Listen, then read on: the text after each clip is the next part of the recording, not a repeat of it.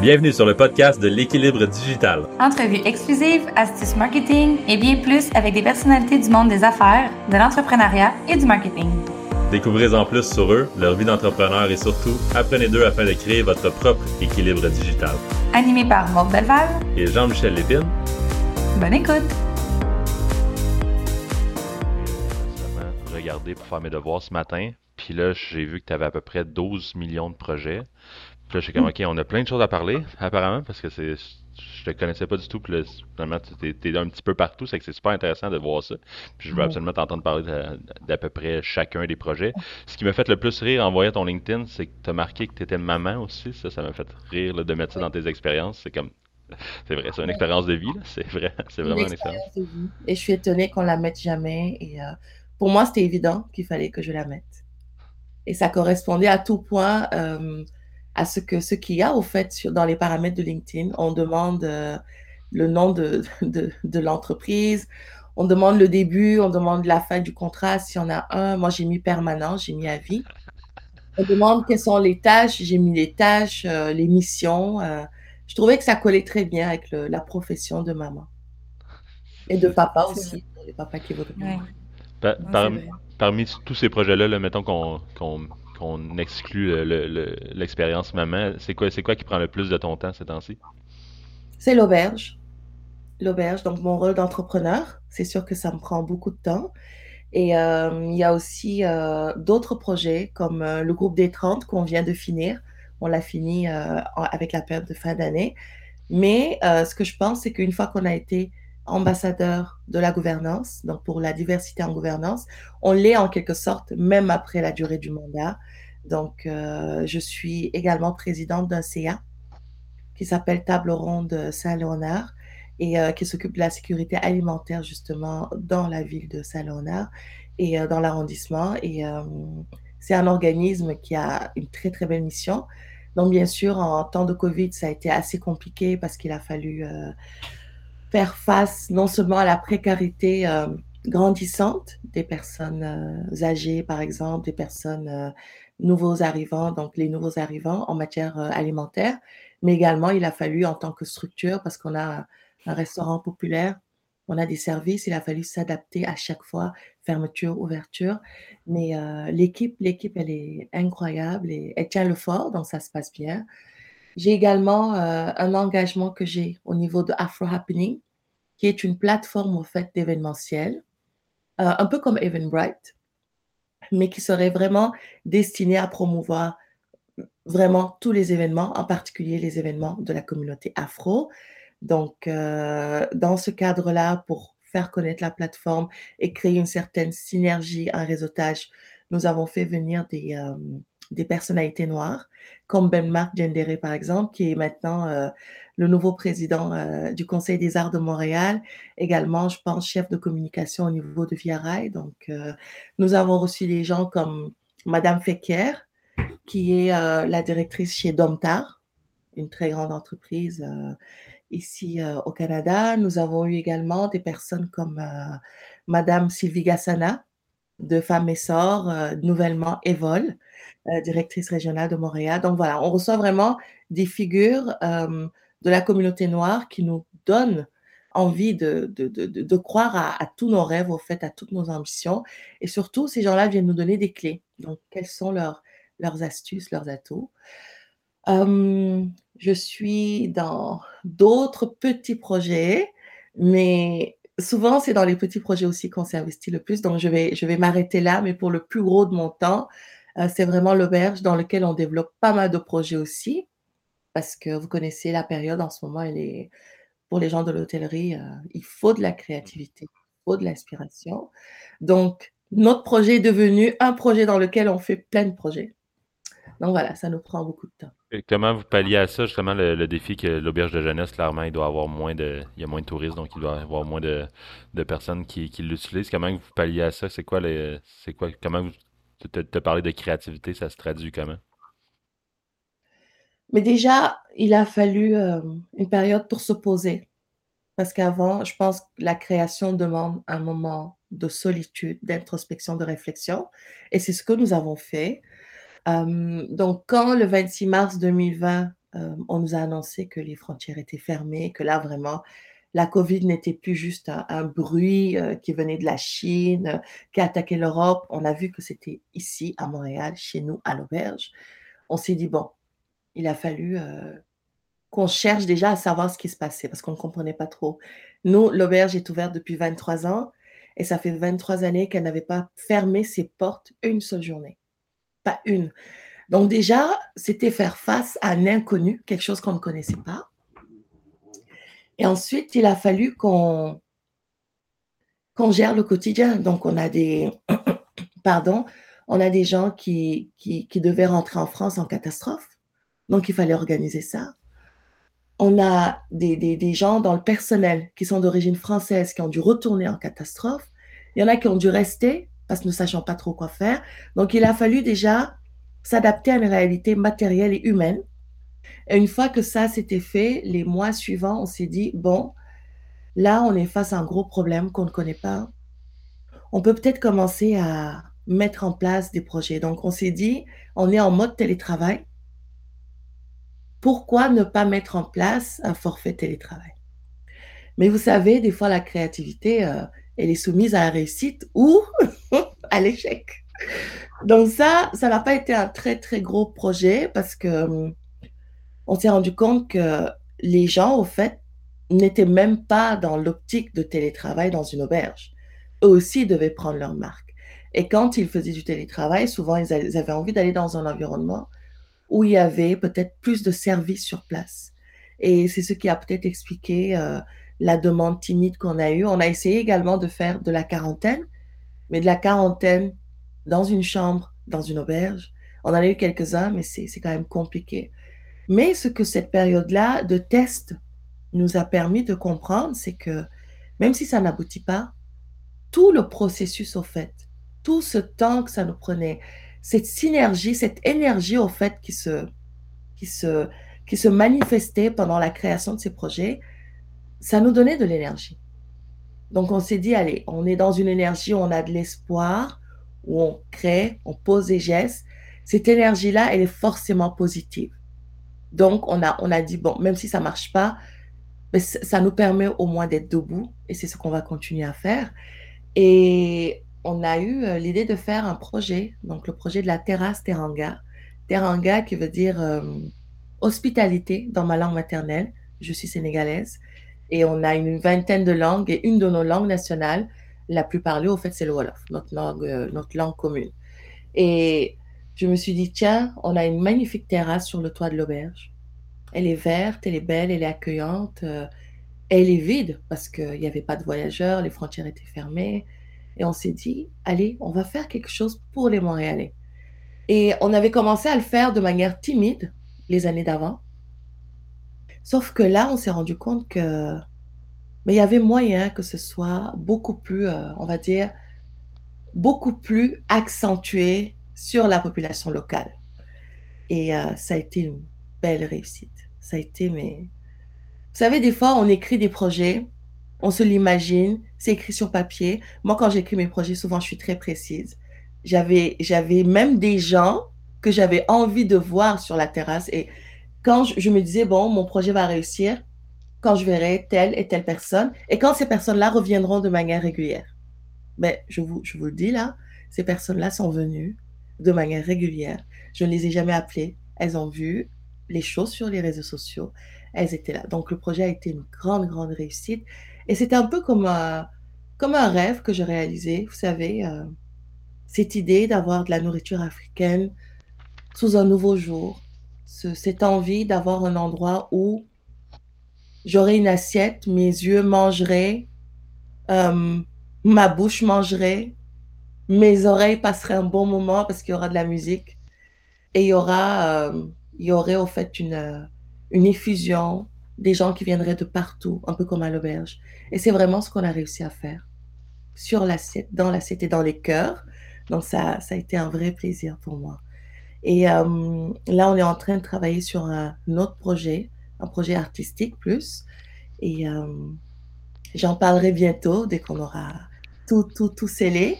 Mais euh, ce que j'ai compris aussi avec le temps, c'est que j'aime de plus en plus l'art et je pense que c'est ce qui égaye véritablement nos vies. Et je pense qu'on l'a tous ressenti quand on a fermé les salles de spectacle.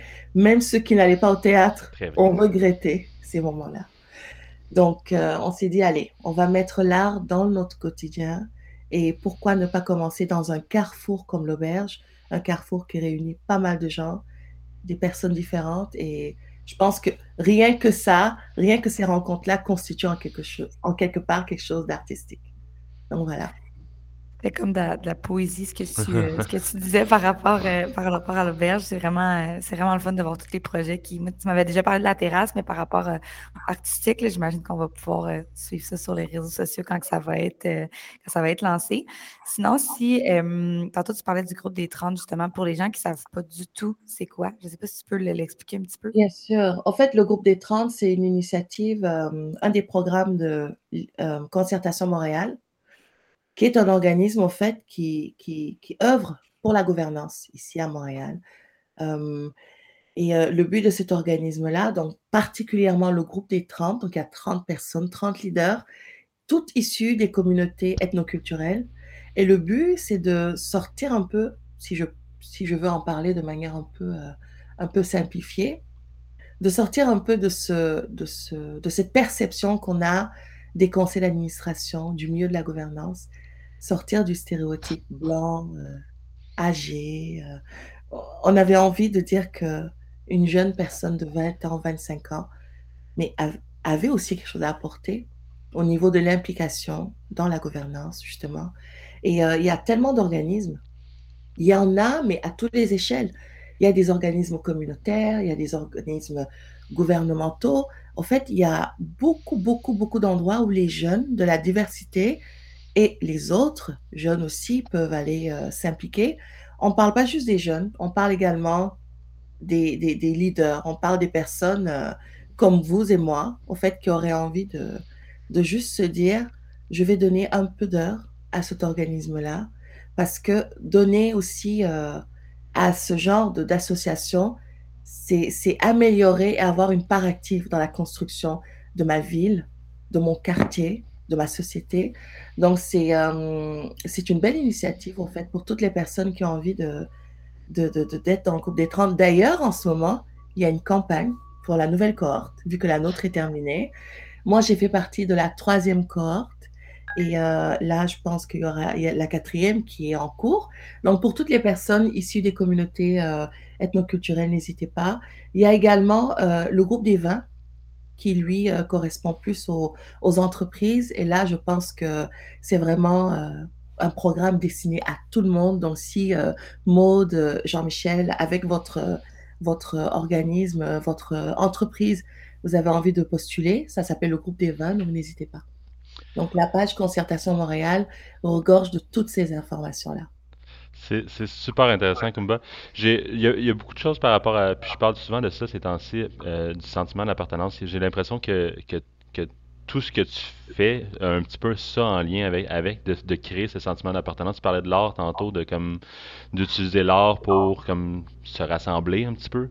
Euh, J'aimerais vraiment ça comment tu parles. Puis est-ce que est-ce que c'est vraiment ça qui te, qui te drive, si je peux dire?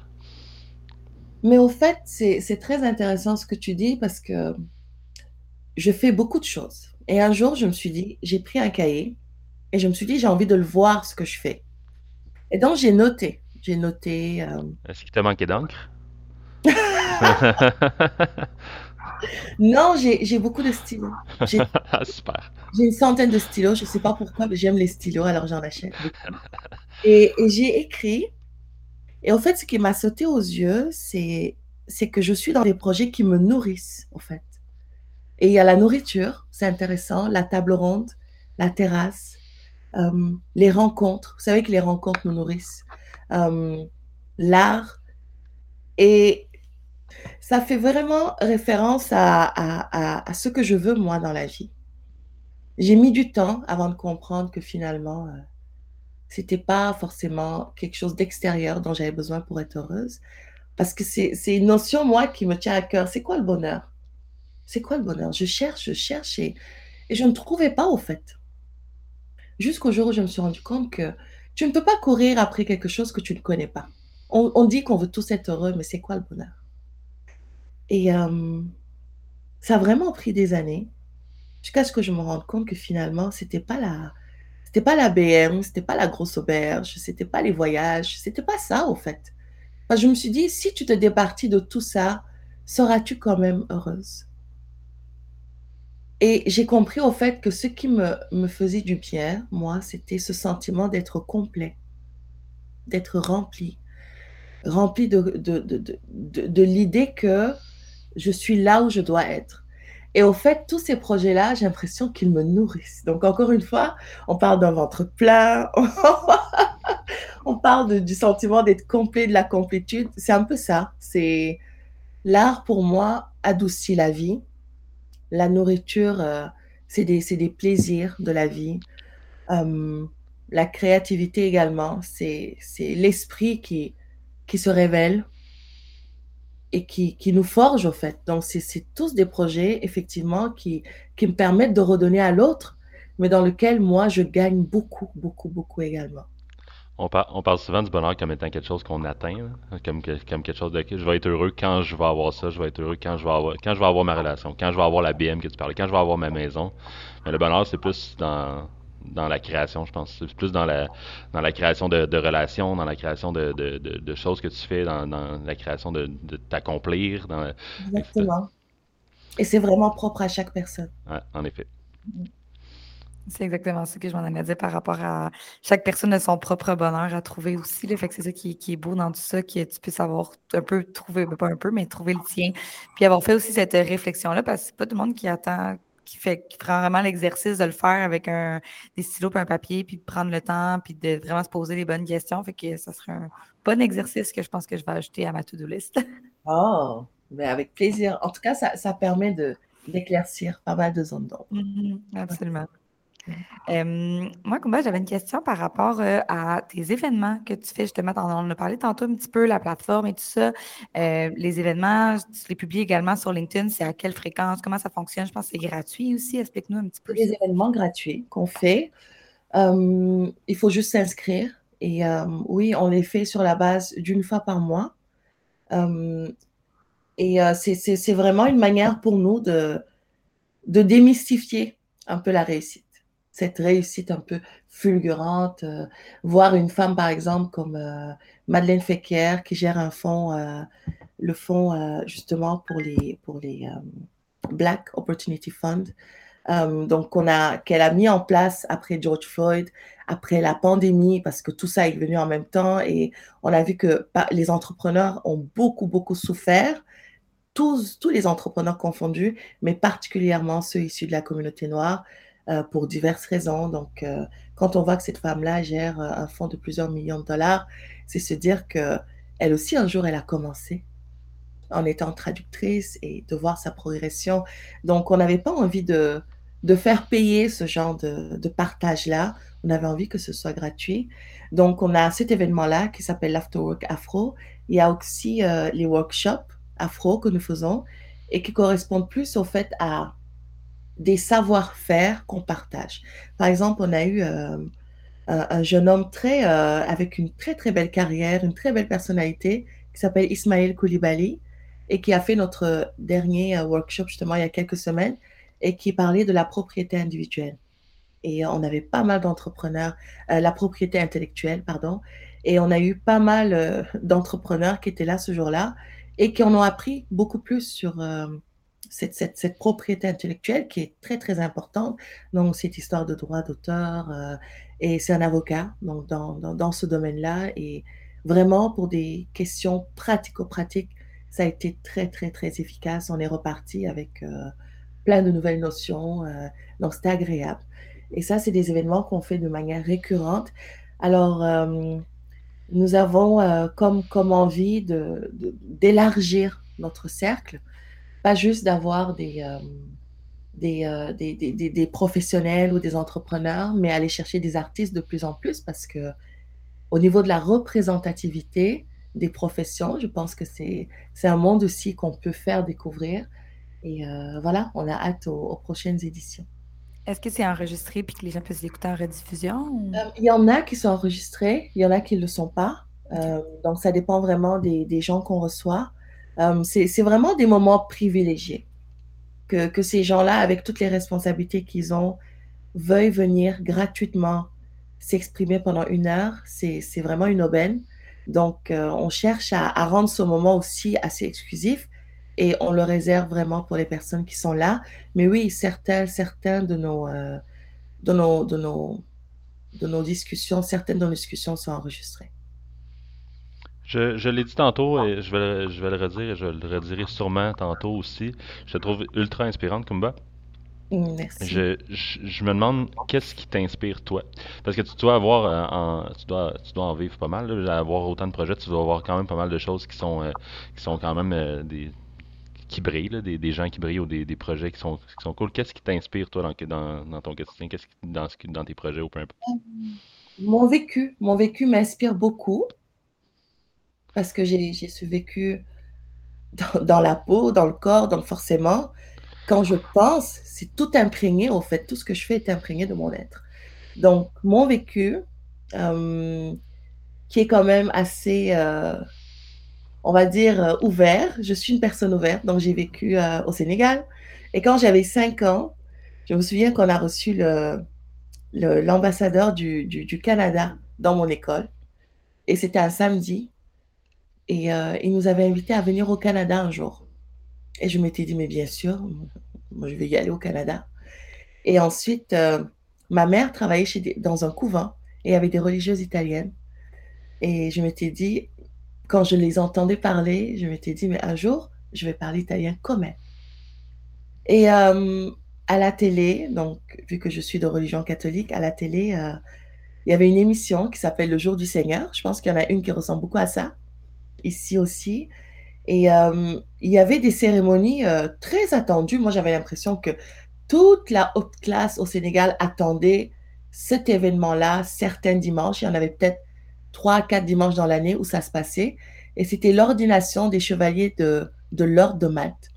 C'est un peu comme les Templiers, mais en version, en version moderne. Et euh, je les voyais, au fait, je voyais ces hommes qui étaient souvent médecins, avocats. Et je me disais, mais un jour, je vais aller à Malte. Peut-être que je deviendrai chevalière. Et figurez-vous que toutes ces décisions-là, je les avais prises à 6-7 ans et je les ai toutes faites. J'ai vécu en Italie, je parle italien euh, comme une vraie italienne, en fait. Souvent, quand, quand j'ai des à l'auberge, ils me disent T'es né dans quelle ville en Italie Ils pensent sincèrement s'adresser à une italienne.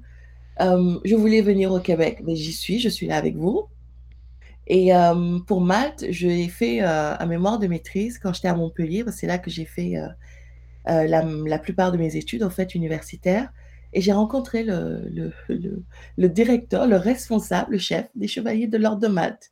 Et il m'avait dit, mais oui, il n'y a pas de problème, tout le monde peut devenir chevalier. Il faut juste être capable de donner, de faire des dons, de construire des hôpitaux. Bon, j'ai compris qu'il fallait un portefeuille.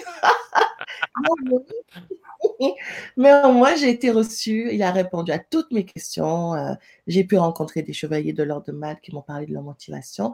Bref, cette réalité que je voyais à la télé, finalement, j'ai pu la, la, la vivre de, de, de, près. Et euh, j'aime, j'aime être déterminée. Je suis une personne déterminée. Visiblement. Euh, oui, mes, mes voyages m'ont forgé, mes rencontres. Et ce qui m'inspire, c'est les expériences de la vie que j'ai eues. Parce que de chaque expérience, agréable comme désagréable, je sais que je peux tirer une anecdote qui va faire rire. Donc, euh, moi, je suis arrivée en France, vous savez, avec euh, euh, 600 euros en poche, 400 pour mes frais d'inscription à l'université. Ça, je ne pouvais pas en passer. Il fallait absolument que je les paie. Et il me restait 200 dollars dans la poche. Et j'ai quand même pu, avec ces 200 euros dans la poche, euh, trouver un travail, trouver un hébergement. J'ai bricolé, bien sûr. J'ai passé des journées assez, assez difficiles. J'ai passé des journées sans manger parce que j'avais clairement pas d'argent. Mais ce n'est pas quelque chose qui m'a arrêté. Au contraire, c'est juste des moments qui m'ont dit mais tu as un objectif, il faut que tu y arrives. Donc, euh, c'est ça qui m'inspire. Et je ne vous ai pas parlé de mon dernier projet qui pourtant est extrêmement important. Alors, j'ai une émission à la radio, à Radio Centre-Ville, que j'ai commencé la semaine dernière. Oh, félicitations. Merci. En fait, je vous je vous dévoile le nom plus tard, mais hem, je me suis rendu compte que j'ai vécu pas mal d'histoires extraordinaires, c'est-à-dire qui sortent de l'ordinaire et heu, je me suis dit: «Tiens» certaines d'entre elles se sont se sont soldées en échec. Et je trouvais au fait que j'avais moi du mal à parler de mes échecs et pourtant j'entends partout que: «Oh c'est normal l'échec, on peut en parler, c'est pas grave» et pourtant on n'en parle pas beaucoup et j'ai commencé à demander à mes amis autour de moi et c'est vrai qu'on est très timide par rapport à nos échecs et je me suis dit: «Mais c'est presque un tabou et si on commençait à en parler? Si on levait ce tabou pour justement être une fois, mais vraiment une bonne fois pour toutes, convaincus que oui, il y a des échecs, oui ça fait mal, oui c'est dur, mais qu'on peut s'en relever au fait. On peut vraiment s'en relever et aller même jusqu'à prendre, tirer des leçons de ça, des leçons de vie et continuer. Et donc j'ai commencé à lire là-dessus, j'ai commencé à les citations m'ont beaucoup aidée, beaucoup de belles citations sur sur l'échec et heu et sur la réussite et de voir que c'est un peu comme le jour et la nuit, que les 2 finalement n'étaient pas forcément aux aux antipodes, peut-être même étaient allés de pair. Et je me suis dit: «Tiens, on va faire, heu, on va faire venir des gens qui ont vécu des histoires d'échecs. On va venir faire des gens ordinaires. On va les faire venir à la radio pour parler de leurs histoires extraordinaires» et du coup l'émission s'appelle «Extraordinaire» tout simplement. Donc ça sera, heu, un beau moment d'échange, heu, d'1 heure où justement j'espère à à l'issue duquel les gens vont se dire: «Oh beh oui, c'est vrai qu'en ce moment c'est compliqué», surtout en ce moment d'ailleurs, heu, avec la pandémie, avec tout ce qui se passe et se dire que, oui, c'est un parcours et je vais dire merci pour les roses, merci pour les épines. Les 2 vont ensemble, les 2 font la beauté de la vie et et je vais continuer et c'est vraiment, vraiment le but de cette émission et j'espère que ça va parler à beaucoup de gens. Waouh et ça ça c'est c'est ça va être diffusé sur J'avais sur la même Radio Cent question. Cent heu, sur Radio Radio Centre-Ville. Centre-Ville? C'est, les quand? vendredis à Tous les 17:00. vendredis? Les Super. vendredis à 17:00? OK, parfait, super, c'est noté. Tu as tu as senti Hem notre intérêt, hein, tout tout Oui, d'un coup? Vraiment, je vous invite à à partager l'info, heu Parfait, super. Je vais te poser la dernière question qu'on Mmh demande à tous, heu, nos invités. Donc comment que tu fais de ton côté avec tous ces projets-là pour, heu, conserver un équilibre digital avec ton rôle de maman, entre autres? Alors moi j'ai 3 enfants et nous vivons à l'auberge, donc imaginez un peu, heu travail à la maison, c'est un peu compliqué et je suis nouvelle sur les réseaux au fait, je suis vraiment nouvelle là-dessus. J'ai commencé hier je regardais justement mes mon feed Instagram et je me suis dit: «Tiens, quand est-ce que tu as commencé sur Insta?»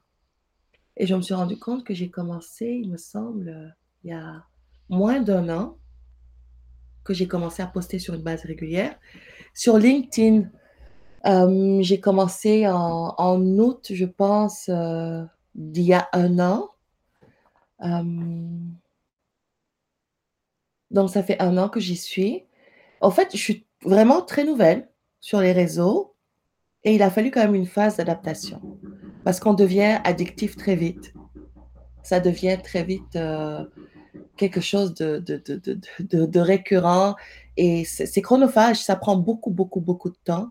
Donc quand on n'est pas habitué, quand on sait pas comment, heu, gérer ça et j'ai eu cette phase-là où je ne savais pas trop comment gérer, toute cette effusion de commentaires, de likes, de choses intéressantes. Mon Dieu que ça peut être intéressant, ce qu'on trouve sur les réseaux et hem, j'ai mis du temps, vraiment j'ai mis beaucoup de temps avant de de trouver une balance au fait.